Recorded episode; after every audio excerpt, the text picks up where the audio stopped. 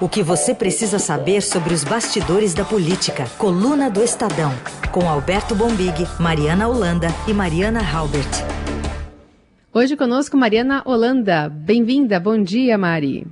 Bom dia, Carol. Bom dia, Heisen. Bom dia. Vamos começar a falar sobre, acho que o relacionamento da semana, né? Ministro da Saúde, presidente da República. E eu começo relembrando aqui na segunda-feira, na qual quase demitiu o ministro da Saúde. Algumas pessoas no, no meu governo subiu a, algo subiu a cabeça deles, estão se achando eram, eram pessoas normais, né? Mas de repente viraram estrelas. E falo pelos cotovelos, tem provocações, mas a hora, a, hora de, a hora dele não chegou ainda não, vai chegar a hora dele. E a minha caneta funciona. Tenho medo de usar a caneta, nem pavor. E ela vai ser usada para o bem do Brasil, não é para o meu bem. Nada pessoal meu. A gente vai vencer essa. E aí depois na terça, é, em um silêncio irritado, o presidente fez um pronunciamento em tom conciliador ontem, voltou a mirar em Luiz Henrique Mandetta. Na live, Bolsonaro respondeu assim o ministro. O médico não abandona o paciente, mas o paciente pode trocar de médico. E no dia do fico de Mandetta, o ministro também mandou recados. Usou a filosofia, o mito da caverna, enfim, para acertar. O presidente falou ainda sobre críticas construtivas, ambiente tenso, limpeza de gavetas e compromisso com a saúde do paciente. Gostamos da crítica construtiva. O que nós temos muita dificuldade é quando, em determinadas situações, por determinadas impressões.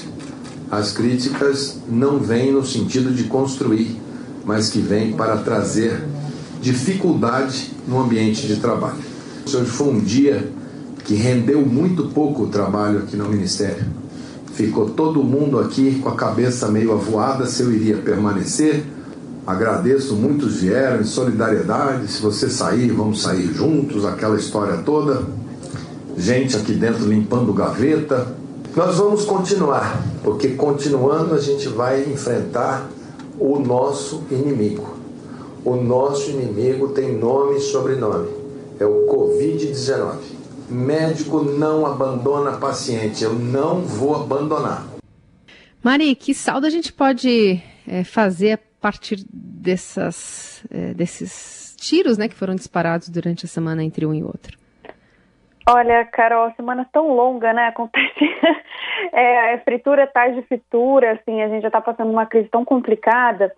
Enfim, o que a gente pode tirar disso aí, eu queria até fazer um pequeno comentário. No dia do FICO, em que o Mandetta fez uma coletiva que foi, assim, realmente muito expressiva, muito histórica, que ele foi aplaudido por servidores, o que é uma coisa praticamente inédita. Eu não lembro de ter visto isso em Brasília nunca, servidores fazerem um protesto pela permanência do ministro. Esse dia, é, ele fez uma coletiva no Ministério da Saúde, que é uma coisa que não vinha acontecendo mais. E ele tinha convocado essa coletiva justamente porque ele achava que ele ia ser demitido. Então, seria uma coletiva da demissão dele. Mas ele tinha tido uma conversa antes e a conversa acabou não demitindo ele. Então, ele acabou se mantendo no cargo aí. É, mas para vocês entenderem um pouco como é que está o clima.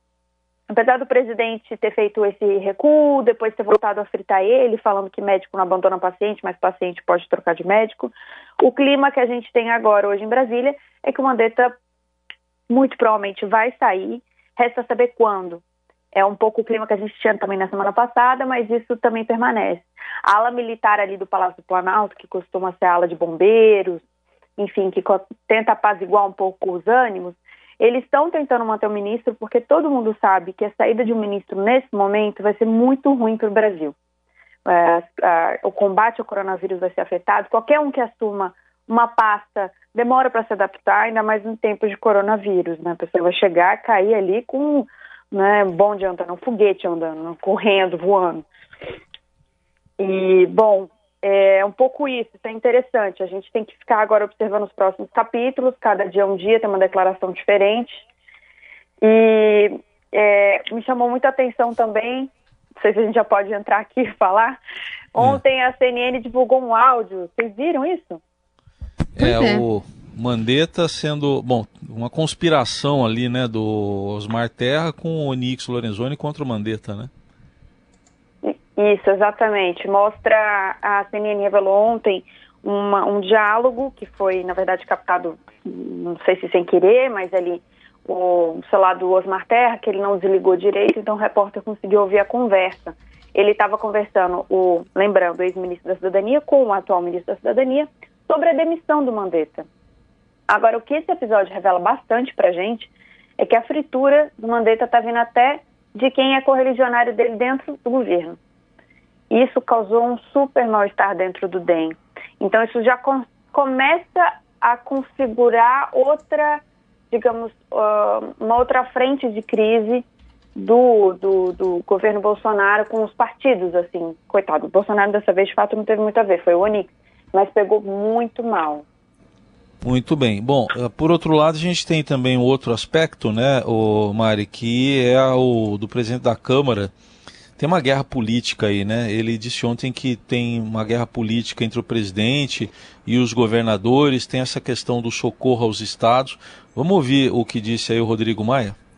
Há um enfrentamento político por trás dessa falsa disputa sobre um projeto que vai garantir e precisa garantir recursos aos governadores.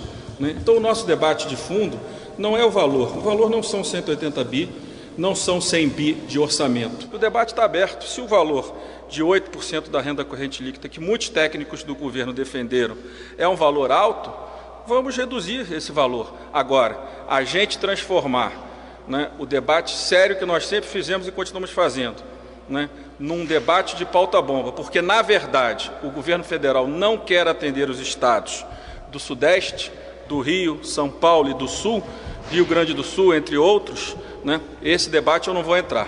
Eu vou entrar no debate técnico. Bom, tá, esse assunto ficou para a semana que vem. Travou aqui aquela ajuda aos estados agora, né, Mari? É, exatamente. É, para o nosso ouvinte entender um pouquinho melhor, aquele negócio do plano Mansueto que a gente vem conversando desde o ano passado e que seria votado nessa semana, porque é um plano que é super importante para os estados que estão preocupadíssimos com as finanças e que já se já não tinham dinheiro com a questão do coronavírus estão é, mais debilitados ainda.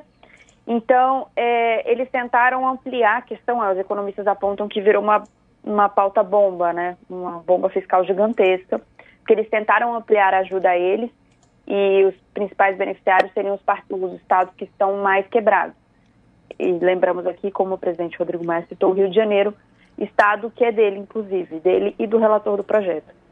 Então, esse projeto deu muito o que falar essa semana, acho que na próxima semana vai ficar também, é, enfim, ainda não acabou esse assunto, os deputados estão ainda em alvoroço, o Rodrigo Maia está muito preocupado em votar esse projeto, até porque é o, é o estado dele, é isso que esse comentário é o que apontam muitos parlamentares para gente, que virou uma briga assim política mesmo, não é só mais uma questão técnica. E por outro lado, a gente tem o Palácio do Planalto com a equipe econômica preocupada com, com a questão da bomba fiscal, mas ao mesmo tempo tem uma questão política que a gente sabe que a relação é, do presidente Jair Bolsonaro com os governadores já tem algum tempo que não, não caminha é, muito bem, digamos, né?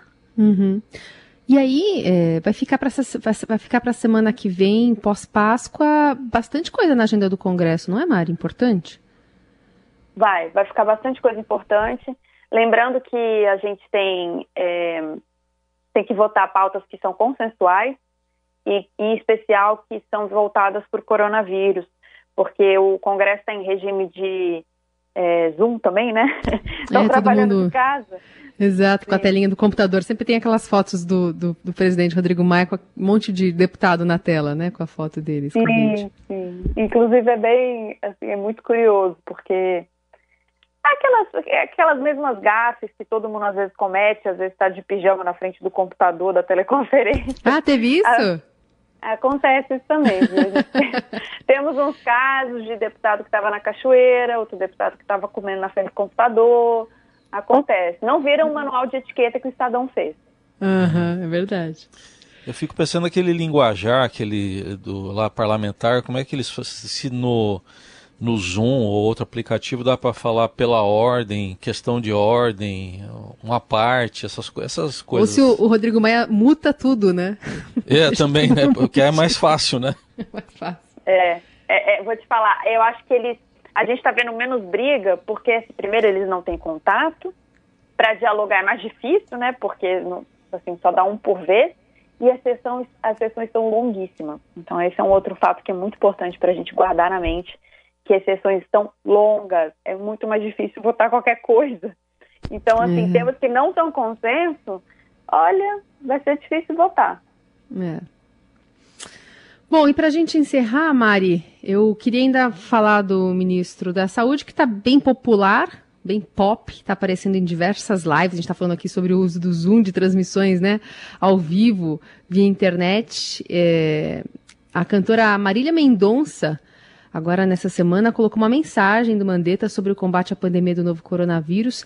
Esse show virtual estava sendo compartilhado e acompanhado, na verdade, por mais de 2 milhões e meio de pessoas e agora de manhã já tinha mais de 50 milhões de visualizações. Vamos ouvir um trechinho. Senhor Ministro da Saúde, um abraço. Muito obrigada. Henrique Mandetta mandou um recado pra gente, pra nossa live. Bora, bora, bora. Que sabe que está fazendo um sacrifício, mas que precisa também espairecer um pouco, é a Marília Mendonça. E vai aqui, Marília Mendonça, nosso cumprimento que você faça uma boa live, que as pessoas curtam em casa, que a gente não aglomere. Eu sei que os shows são de para milhões de pessoas. Eu vi você falando que você gosta do contato com a sua plateia e deve estar sentindo muita falta dela.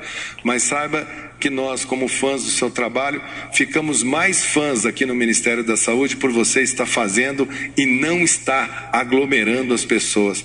Uma boa live aí para todo o Brasil. Que massa, hein, gente? Que honra, hein? Muito obrigada. Parabéns ao Ministro da Saúde pelo trabalho incrível que tá fazendo aí. Folgado! Meu cupido é gari, só me traz lixo, lixo, lixo. Você é prova disso.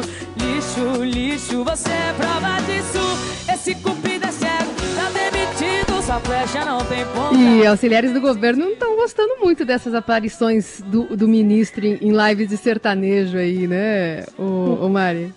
É a segunda, né? É a segunda. Aliás, já.